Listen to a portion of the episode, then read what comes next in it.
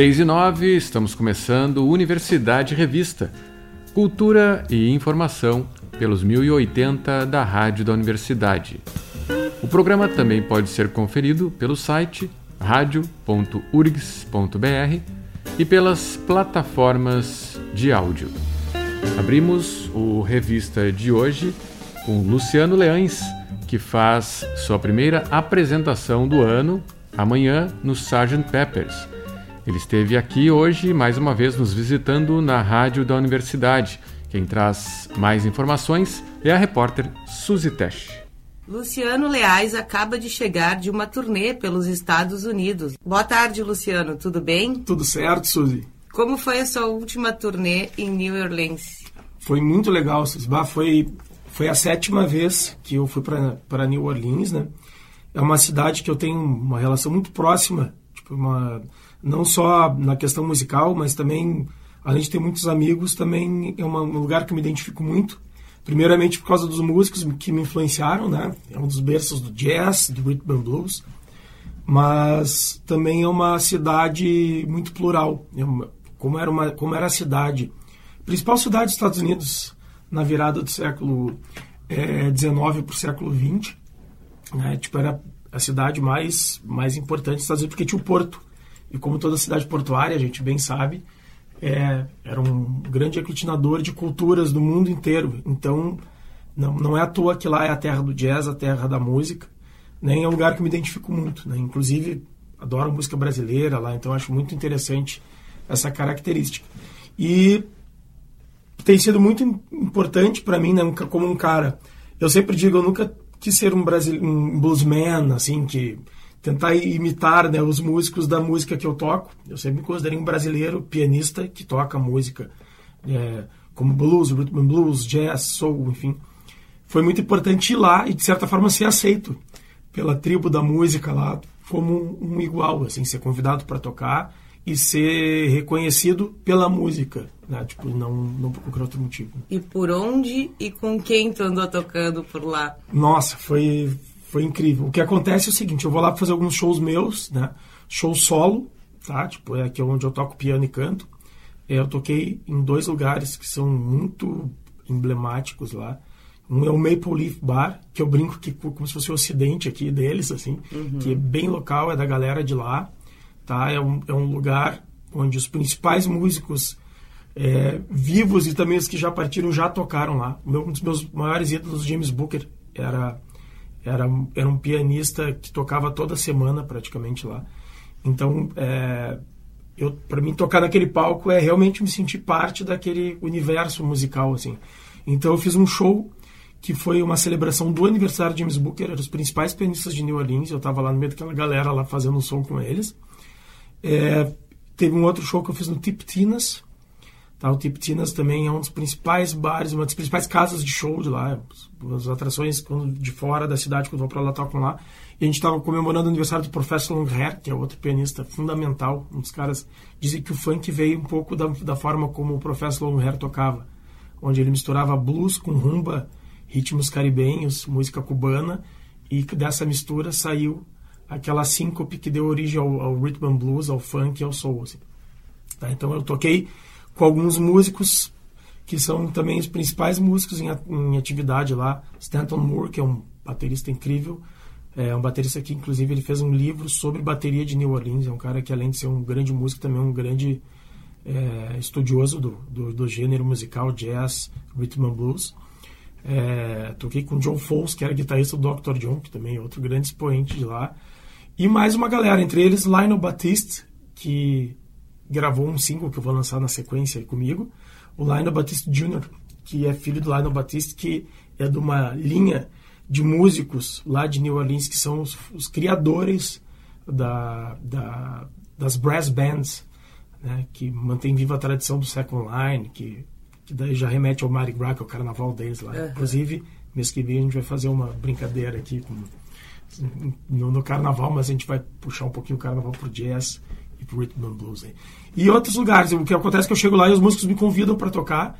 Então eu acabei sendo contratado para outros shows. Então 15 dias que era para ser 7 shows acabaram virando 15 shows.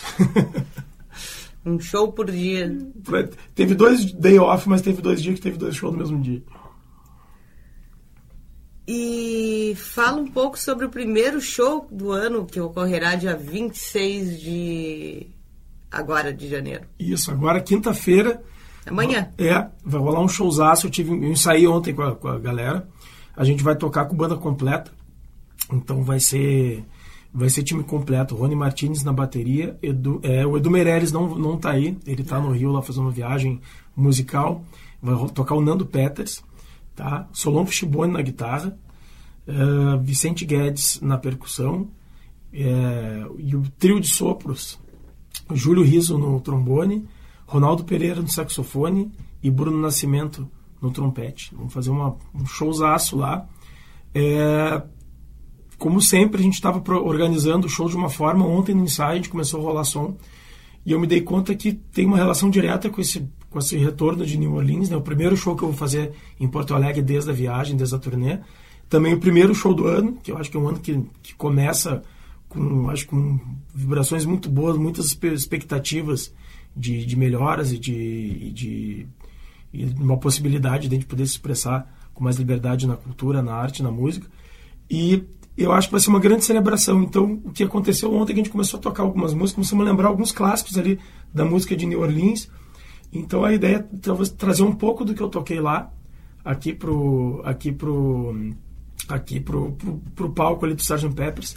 Vamos tocar muitos clássicos de New Orleans muito, e algumas músicas dos meus discos. Uh, tu que toca, tu já tocou fora, acabou de vir retornar dessa turnê e acompanha também, já acompanhou bastante Fernando Noronha uhum. em turnês internacionais. Como tu vê como é trabalhar com música no Brasil? Tu que tem uma referência internacional de uhum. como é fora do Brasil. Ah, com certeza é, é, bastante difícil ser músico, viver de música. Né? Eu acho que eu acho que é algo que leva bastante tempo para construir. É, eu sempre digo que eu tive muita sorte nos, em alguns caminhos que eu, que eu escolhi, né? tocando música que eu gosto, né? eu acho que é uma coisa bastante difícil.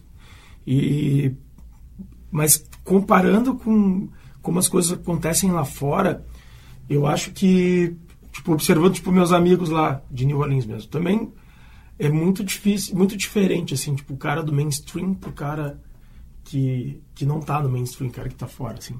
Eu acho que eu acho que lá tem mais oportunidades, eles têm mais incentivo, né, tipo, do governo, mesma coisa na Europa, assim, eu acho que tem um incentivo muito maior à cultura, mas é, eu acredito que tem que a gente tem que ter um planejamento, assim, acho que é, é, é natural. Eu antes, quando eu era sideman, tocava com várias bandas, era, era mais simples, porque eu praticamente tocava com muita gente. Eu lembro que eu fazia, sei três. lá, 120, 140 shows no ano. Três num dia. Uma vez eu te encontrei, era três num dia. Três num dia, exato. Do Fernando Noronha, tu já ia pro acústico e depois... Isso, pro... eu acho que foi show meu do Noronha e dos acústicos. Era uma loucura, assim, né? Vai, vai girando. Só que tudo bem, né? Daí eu morava no IAPI, morava numa casa com dois amigos, então rachava aluguel. Eu lembro que foi uma época muito boa, né? Deu até para juntar, né? Algum, assim. Mas, claro, as coisas vão mudando. Quando eu comecei a fazer meu trabalho, eu percebi que se eu continuasse no mesmo ritmo que eu estava lá quando eu tinha meus 20 anos, eu, eu não ia conseguir fazer a música que eu gostava, né? Eu ia ter que, para fazer o meu trabalho, eu ia ter que me organizar, assim. E daí contei com a ajuda de muita gente. Isso aí é outra coisa que a gente fala que nós somos músicos independentes. Somos, mas a gente é dependente, na real, de muita gente, né? De muito, muitos amigos, colegas, é, galera também do, do, meio cultural. Tipo, por exemplo, a gente aqui conversando agora, tu tá me ajudando muito hoje, né? Então, acho que existe um circuito da, de, da galera que sabe como é que é viver de música, sabe quem é músico que está trabalhando realmente estritamente com a música. E eu acho que esse esse setor e esse meio aí acaba colaborando muito um com o outro, mas eu acho que é natural, né? não é uma coisa muito forçada assim. Né? Eu acho que então é fundamental a gente ter uma ter esse incentivo à cultura, embora a gente tenha pessoas que trabalham às vezes é, para conseguir realizar essa vida de cada um e a gente conseguir fazer essa troca, ao mesmo tempo seria muito mais fácil se tivesse muito mais incentivo, muito mais colaboração, né, para que que a arte e a cultura se se espalhasse por aí e tivesse mais oportunidades. Né? Quais as tuas principais influências na música? Nossa, tem muita influência. Eu, eu tenho agora esse último disco que eu lancei, né, que é Live at Pianístico, que eu gravei lá no Festival de Piano de Joinville, o principal festival de piano do Brasil. É, músicos, músicos do mundo inteiro. A gente tocou durante a pandemia, foi, eu toquei com trio, né, porque tinha que ser no máximo trio. Então tocou eu, Rony Martins e Edu Meirelles. É, tem uma música que eu lancei nesse disco que se chamou Dila e Maneco, que fiz homenagem ao vô e avó. Então eu digo, minhas influências musicais começam lá na casa do vô e da avó, onde eu ficava quando o pai e mãe trabalhavam, ficava na casa do vô e da avó, tinha um piano lá, foi lá que eu comecei a tocar piano. E eles ouviam tango, é, ouviam muito vinil, muito, muitos discos de pianistas. Tinha meus tios que tocavam piano também. Então, acho que as primeiras influências musicais foram, foram eles ali, assim, né? Meu pai e minha mãe ouviam muita música em casa também, então também escutei bastante música com eles. E depois veio aquela, aquela fase com uns 10 anos que eu comecei a ouvir os discos que meus primos ouviam ali de rock, né? O pessoal já ouvia um pouco de blues, assim, meu pai ouvia bastante blues em casa também. E mas através do rock, eu, eu gostava muito do rock mais tradicional, ele pegou o Little Richards, né, o uhum. Chuck Berry. E daí acabei descobrindo o Johnny Johnson. Eu posso dizer que Johnny Johnson foi a minha primeira influência do blues piano. E a partir dele eu descobri todos os outros pianistas de blues e foi uma coisa que eu pirei ali quando eu tinha uns 12 anos, né? Memphis Lynn, Otis Penn, é, Lafayette Leak, é, Jack Dupree, vários outros. Só que ali com uns 14, 15 eu descobri o Professor Harry e James Booker, que são esses dois pianistas que eu estava tocando lá agora no aniversário deles. E daí eles abriram o portal de New Orleans, né? Então eu acabei descobrindo todo o universo da música de New Orleans. E daí veio os músicos de rhythm and blues, de soul, de, de jazz. E o mais interessante é que na minha primeira ida para New Orleans, no festival de New Orleans, que eu também toquei esse ano lá no festival, mas nessa época eu fui só para ver os shows. O, o, país homenageado era o Brasil. Então é muito interessante como lá parece que toda a música do mundo converge ali, faz a curva ali em New Orleans, assim, sabe? Uhum. Então eu posso dizer que eu tive todas as influências de soul, de blues, de jazz, mas indo para lá eu comecei a perceber o quanto as influências da música brasileira, coisas que a gente escuta naturalmente por ser brasileiro, acabam influenciando a nossa forma de tocar, né? E, e algo que eu ouvi deles lá é que eu sempre achava, ah, eu toco, eu, eu acho que eu estou tocando parecido com eles, mas falta alguma coisa, né? E daí quando eu cheguei lá achando que eu vou agora aprender a tocar esse pouco que falta ali, ou esse muito que falta lá, uns 50%, 40%, talvez 60%, eu ouvi deles que não, cara, tipo, essa parte que tu toca diferente da gente é a parte que a gente acha legal, porque tu é um pianista diferente, tu não toca exatamente da maneira que todo mundo aqui toca, tu tem uma, alguma coisa que é diferente. E eu comecei a observar que essa alguma coisa talvez seja realmente as influências que a gente tem da nossa memória afetiva, né? Do lugar onde a gente nasceu, do lugar onde a gente cresceu. Então é muito mais uma questão de vez de negar de onde nós somos e buscar músicas de outros lugares. A gente, eu acho muito legal a universalidade da música e a gente não ficar preso só a, ao que a gente deveria fazer, mas também a gente não esquecer de onde a gente veio e buscar ir mais a fundo nessa influência que a gente tem de é, não tem como ir contra essa influência. A gente tem isso dentro da gente porque a gente cresceu ouvindo isso, né? Uma memória afetiva. Um artista que você não tocou e gostaria de tocar? Ou mais? Pô, essa pergunta aí tem, o pessoal tem feito ultimamente. E agora eu fiz, eu dei uma entrevista, vocês me fizeram a mesma pergunta. Muita gente, né, que, que, que, que tem, tem vontade de tocar. É, teve um tem um cara agora que eu encontrei neles que eu acho sensacional. Eu encontrei ele, tipo, já. O cara veio falar comigo, a gente é amigo lá em Orleans. Uma vez, inclusive, ele perdeu a carteira no, no, no bar e eu ajudei ele a encontrar a carteira já há alguns anos. Numa noite lá do Maple Leaf, lá que eu toquei. Mas é o Nigel Hall, que é um, que é um, que é um grande, que é um grande pi, organista, pianista, um dos melhores cantores da atualidade, sem dúvida. Assim, um cara que eu admiro muito. E, e eu acho que pegar alguns nomes do Brasil, assim, né? Tem um cara que eu já fiz, já toquei, já fizemos um som junto, é, para pegar a galera, não ficar pensando só para fora, assim, né? Mas recentemente até tenho trocado uma ideia com um percussionista daqui, e eu acho que a gente vai acabar fazendo um som junto, que é o Tuti Rodrigues, que eu acho muito bom. Também fiz um, fizemos um som em off lá com o, com o Borges, né? O Luiz Carlos Borges. Também pretendo fazer alguma coisa ao vivo com ele, fazer ver, ver a música acontecer né, ali no, na hora, assim, no calor da hora do palco, né? E para pensar pensando alguém do Brasil, eu fiz um som virtual, né? Tipo durante a pandemia, eu gravei um disco, um dos vários discos do Luiz Caldas, uhum. né? Falando nessas misturas que a gente está uhum. falando. O Luiz Caldas a galera conhece lá pela aquele, aquela época que ele fez um sucesso explosivo no Brasil, né? Com, com a música dele, que era uma música que era mais axé e tudo mais. Mas ele é um cara que ele tem disco de tudo que é estilo que tu pode imaginar. É, samba, rock, metal, jazz, soul, tudo que tu pode imaginar. E agora, recentemente, durante a pandemia, ele gravou um disco e eu gravei as teclas, mas nunca toquei ao vivo com ele. Quem sabe a gente não faz um som em algum momento. Uma situação inusitada que tu tenha passado. Ixi, são várias, né? Situação inusitada. Ah, uma clássica que já aconteceu duas vezes, vai acontecer de novo, é tá tocando, né? Quando a gente não tem a possibilidade de usar um piano, a gente tá usando teclado. E como eu tô acostumado a tocar piano, eu acho que eu bato muito forte nas teclas quando precisa. Eu tenho aquelas estantes de metal, né? Uhum. E eu já quebrei duas daquelas estantes. E é uma situação muito estranha quando ela quebra, porque eu nunca passei por um terremoto, mas eu imagino que é algo parecido, né? A gente pensa, pô, o chão não tem como, o chão nunca vai se mexer e ele se mexe, né? A gente meio que perde a referência, é o que o pessoal fala que acontece quando tem terremoto. E uma coisa que a gente acha que nunca vai se mexer durante o ele vai estar sempre ali no lugar é são as teclas, né? mas daqui a pouco as teclas se mexem e a impressão que a gente tem é realmente que tudo está se mexendo menos as teclas, né? E daí quando a gente vê o piano já está no chão, a gente tem que continuar tocando de alguma maneira, levantar o teclado. Projetos para 2023. 2023 tem muitos projetos legais rolando, né? Já está confirmada a minha ida para New Orleans novamente, né? Provavelmente abril, maio. É... Tem esse show agora no dia 26, que vai ser a abertura né, dos projetos. Eu vou gravar, eu já tenho alguns singles guardados na gaveta, tá? Eu vou, vou começar a liberar alguns deles, e a ideia é até o fim do ano lançar um novo disco. Uh, também eu tenho, tenho o estúdio do Arco, né, que é o meu estúdio, né, onde eu trabalho.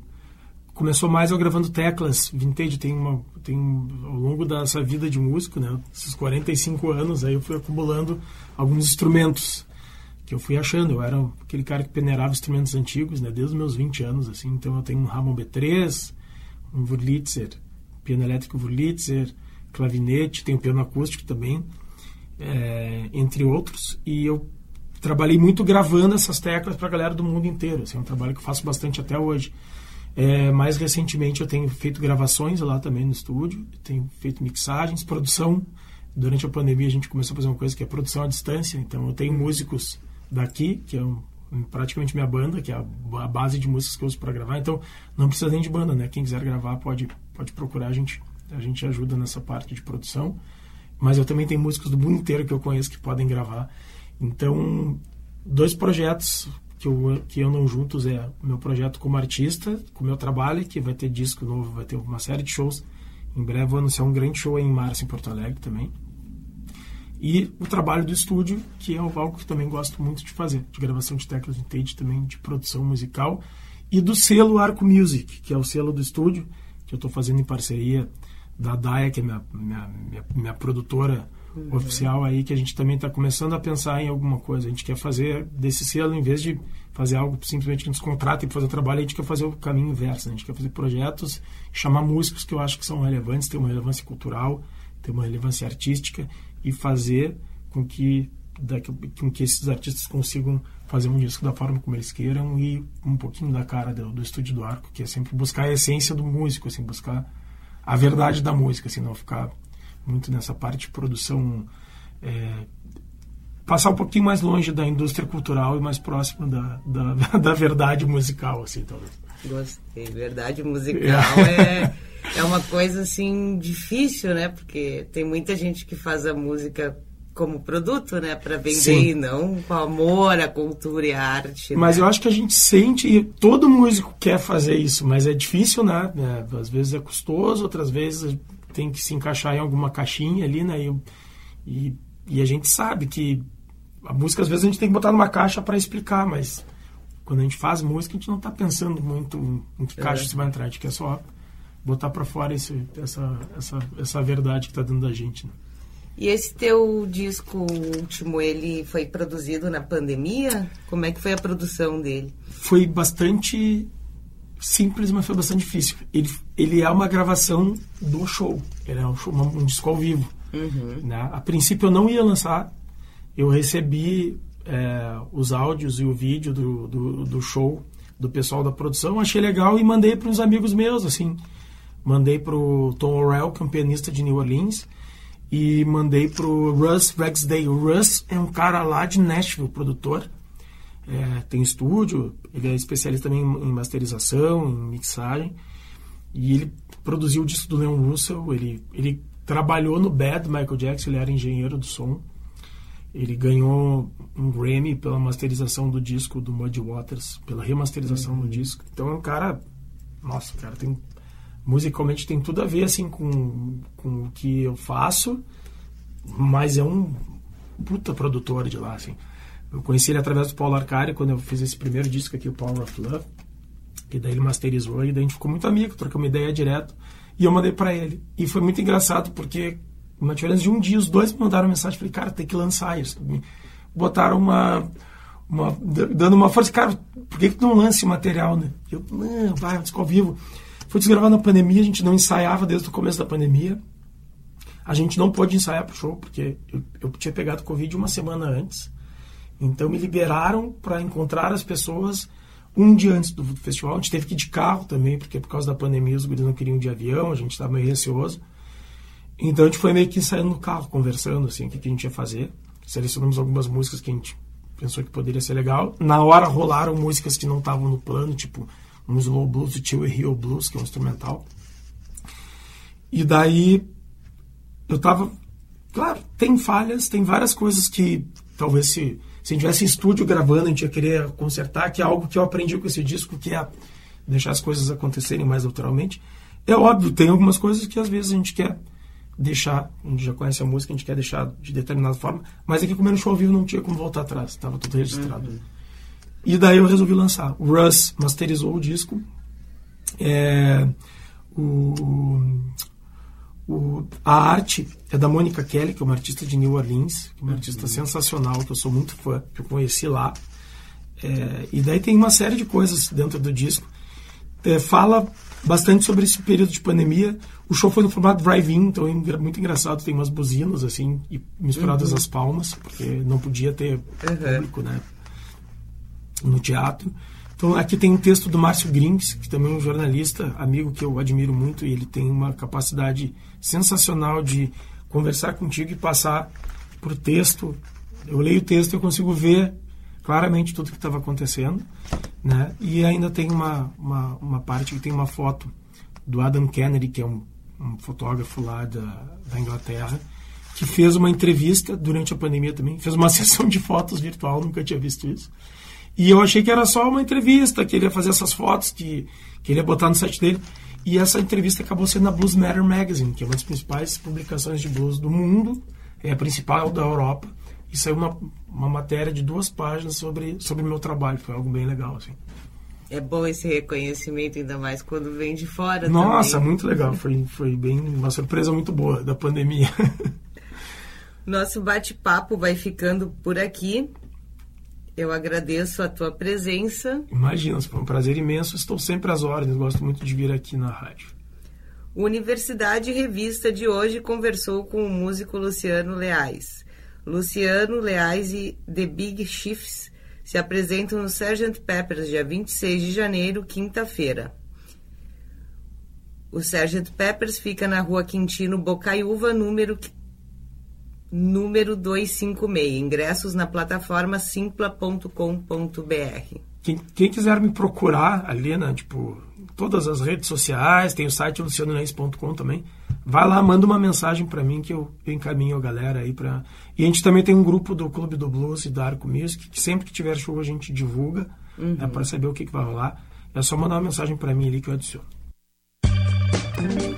E o Luciano Leães aproveitou a estada aqui na rádio da universidade para tocar mais uma vez no nosso piano Grotrian Steinweg. Ele mesmo comentou. Então tá, então eu vou tocar uma música que se chama Odila e Maneco, homenagem ao meu avô e à minha avó, né, que já não estão mais aqui, mas que eu, eu costumava tocar piano na casa deles, foi onde eu aprendi a tocar piano com meus tios, o Laquito e o Ivan. E, e essa música é bastante influenciada pela, pela música que eles escutavam lá, eles escutavam muito tango e tudo mais, então eles dançavam. Então tem toda aquela memória afetiva que, que me fez tocar essa música. E tem uma história interessante que tem relação aqui com o estúdio aqui da rádio da universidade, que quando eu vim fazer o projeto, gravar o projeto Piano Forte, foi a primeira vez que eu toquei essa música. Eu estava eu tava fazendo ela ainda. E eu lembro que eu toquei assim, e ela era um pouquinho diferente da versão que eu acabei gravando que está no meu último disco, Live do Pianístico. Tem inclusive uns erros diferentes dos erros que eu cometi lá no show, mas hoje vamos tentar fazer ela com não sem erros, mas com alguns outros erros diferentes também. Odila e Maneco.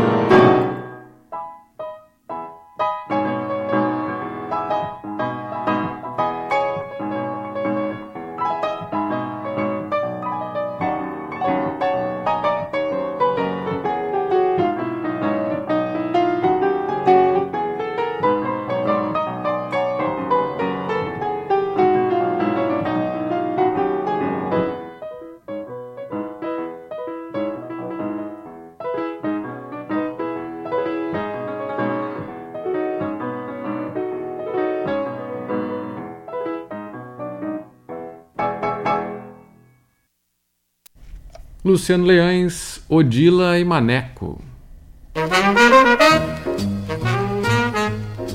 6h38, Universidade, revista pela Rádio da Universidade. No espaço Happy Hour desta quarta-feira, marcamos o Dia da Bossa Nova.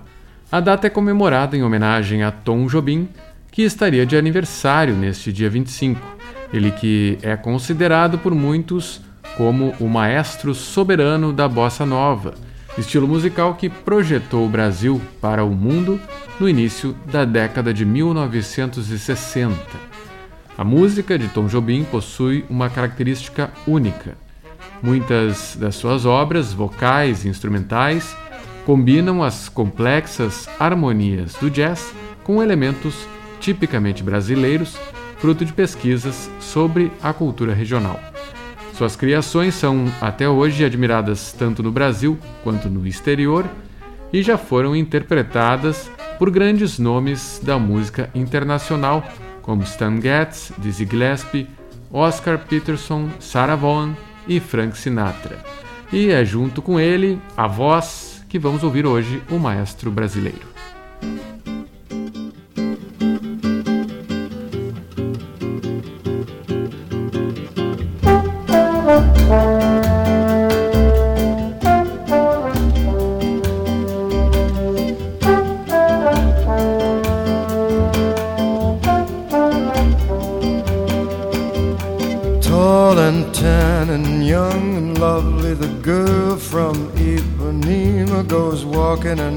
When she passes, each one she passes goes, ah.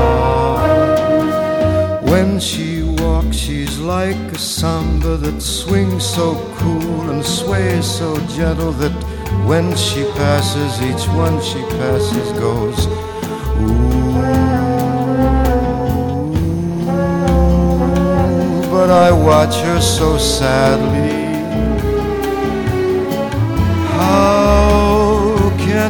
tell her I love her? Yes, I would give my heart gladly. But each day when she walks to the sea, she looks straight ahead, not at me.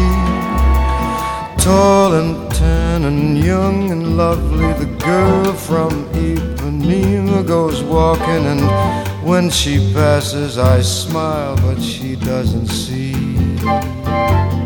Doesn't see. Olha que coisa mais linda, mais cheia de graça. Ela, menina que vem, que passa, num doce balanço, caminho do mar.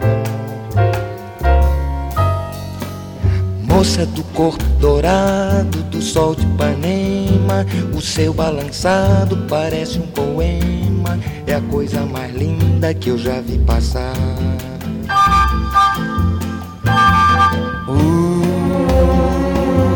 But I watch her so sadly.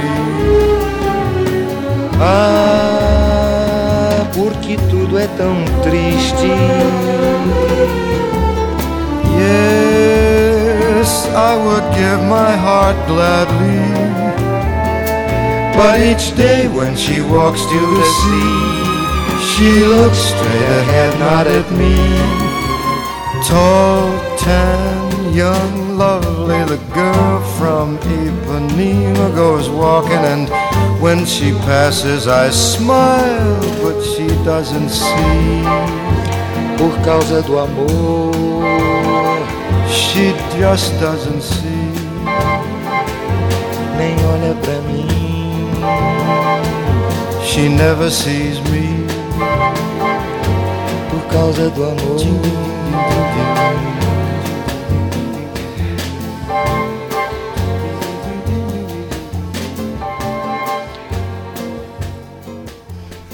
Tom Jobim e Frank Sinatra, The Girl from Ipanema.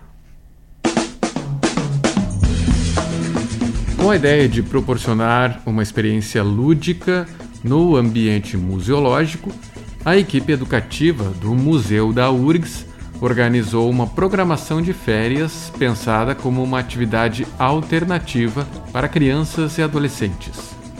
Nos dias do evento, será montada uma estação verão com diversas atividades. A equipe do educativo está preparando uma recepção que abarca a visita mediada, jogos de movimento e jogos de tabuleiro improvisação com figurinos de personagem e jogo da memória, contação de histórias e atividades de artes visuais. As inscrições são gratuitas e podem ser feitas via Simpla para cada dia do evento.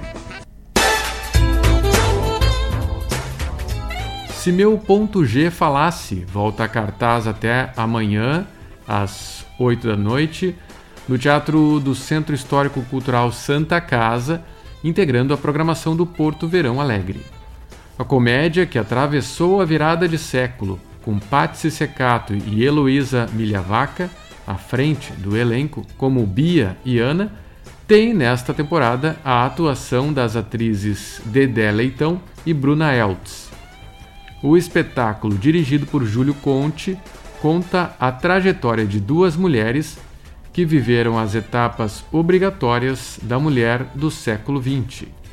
Sonharam com príncipes encantados, se decepcionaram com eles, viveram a dor da separação, a conquista da autoestima e do poder da sexualidade, conquistaram espaço no mercado de trabalho, descobriram seus talentos e desvendaram um mundo cheio de possibilidades. O espetáculo é produzido pela Cômica Cultural. Os ingressos podem ser adquiridos pelo site do Porto Verão Alegre.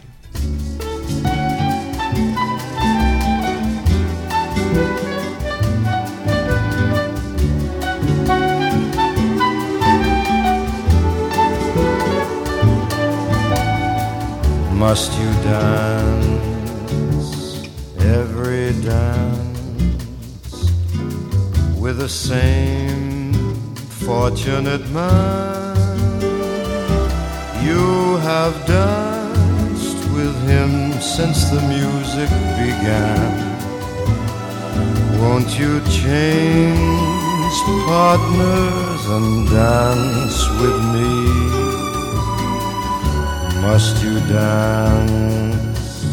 quite so close with your lips touching his face. Can't you see I'm longing to be in his place? Won't you change partners and dance with me? Ask him to sit this one out, and while you're alone, I'll tell the waiter to tell him he's wanted on the telephone. You've been locked in his arms ever since heaven knows when. Won't you change? partners and then you may never want to change partners again.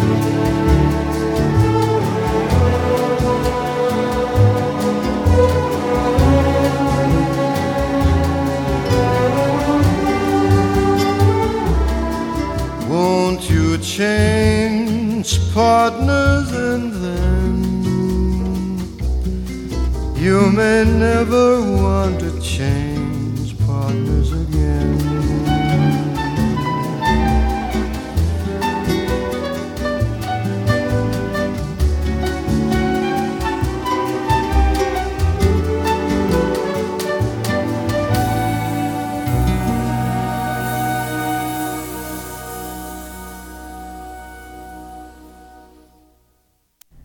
Tom Jobim e Frank Sinatra, Change Partners. A música também integra a programação do Porto Verão Alegre 2023. A lista de atrações inclui shows da cantora Cel, de Ney Mato Grosso e Duda Brack, de Amaro Freitas e Xênia França, de André Abujambra e Ilegal Joe, de Vanessa Morena, de Jonathan Fer e Kiai e de Jardes Macalé. O festival multicultural acontece até 12 de fevereiro com uma diversidade de espetáculos. Quem abre a programação musical do evento é a cantora e compositora Cel. Ela se apresenta amanhã no Teatro São Pedro. Ingressos pelo site www.portoverãoalegre.com.br. Débora Finocchiaro e Roger Lerina recebem Nelson Coelho de Castro e Gelson Oliveira para uma edição do Sarau Voador, que integra a programação do Porto Verão Alegre. O encontro presta homenagem à memória de Bebeto Alves, músico e artista visual gaúcho que morreu em novembro último, aos 68 anos. A atividade será às 8 da noite no Instituto Ling.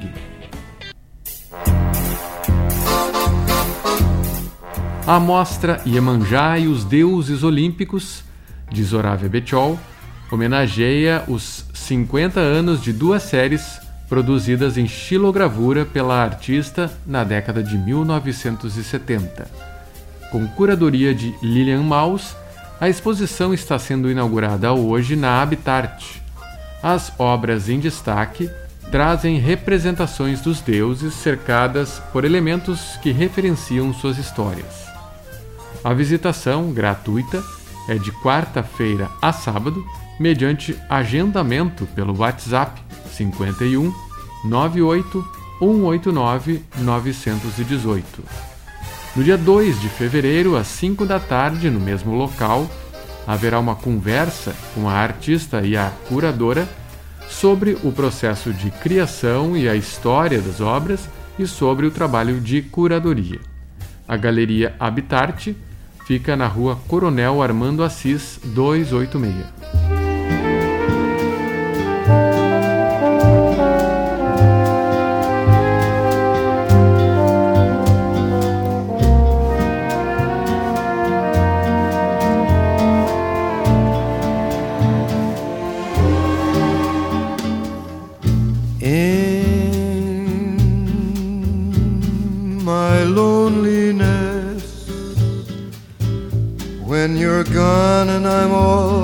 myself and I need your caress. I just think of you and the thought of you holding me near makes my loneliness soon disappear.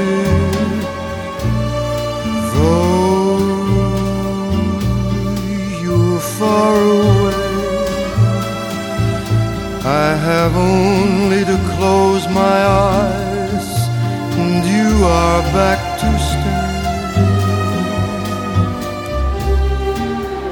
I just close my eyes, and the sadness that missing you brings soon is gone, and this heart of mine sings.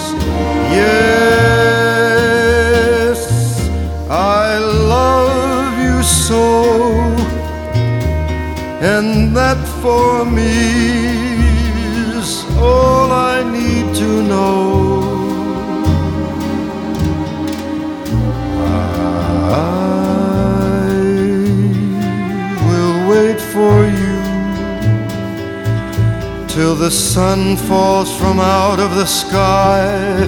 For what else can I do? I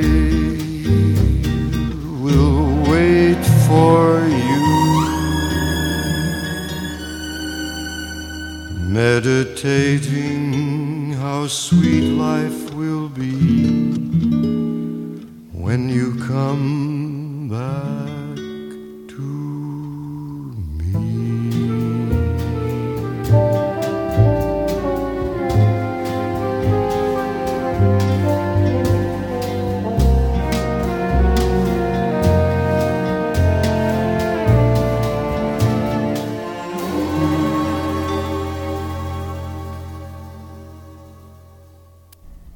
Jobim e Frank Sinatra, Meditation.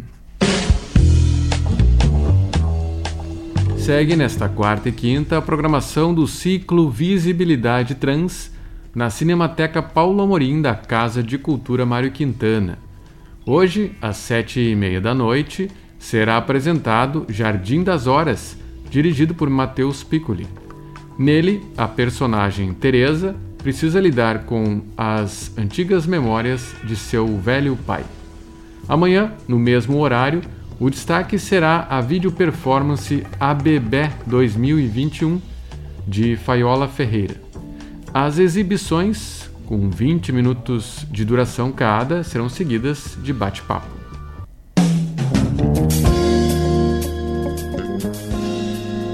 Universidade Revista de hoje vai ficando por aqui. Trabalharam nesta edição do programa Mariana Sirena e Cláudia Heiselmann na produção, com a apresentação de André Grassi. Na técnica, Clayton Lopes e Vladimir Fontoura.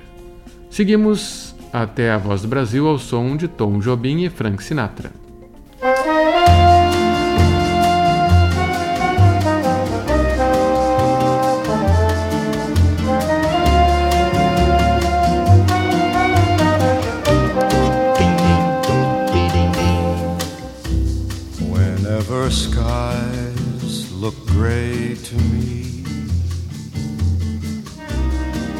Trouble begins to brew. Whenever the winter winds become too strong, I concentrate on you.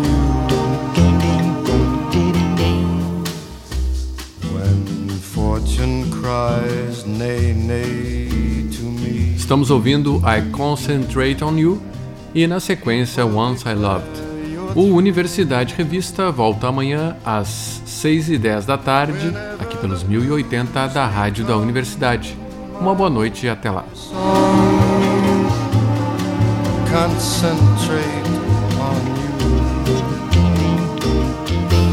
on your smile, so sweet, so tender.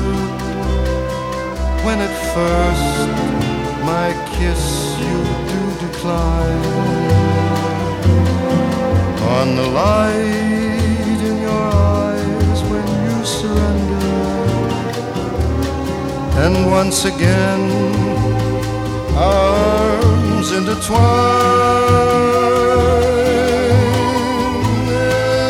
And so when wise men say That love's young dream never comes true. To prove that even the wise men can be wrong, I concentrate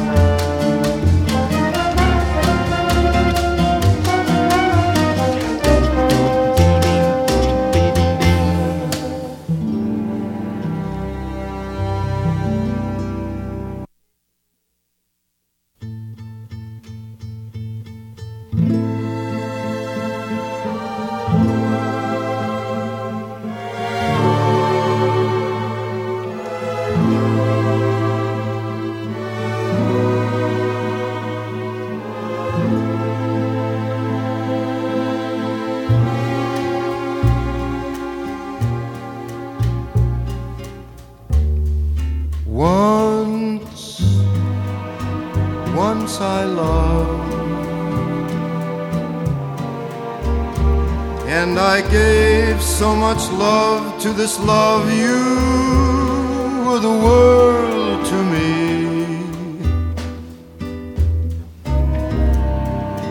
Once I cried at the thought I was foolish and proud and let you say goodbye.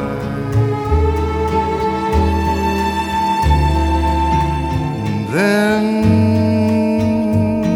one day, from my infinite sadness, you came and brought me love again. Now I know that no matter whatever befalls, I'll never let you go.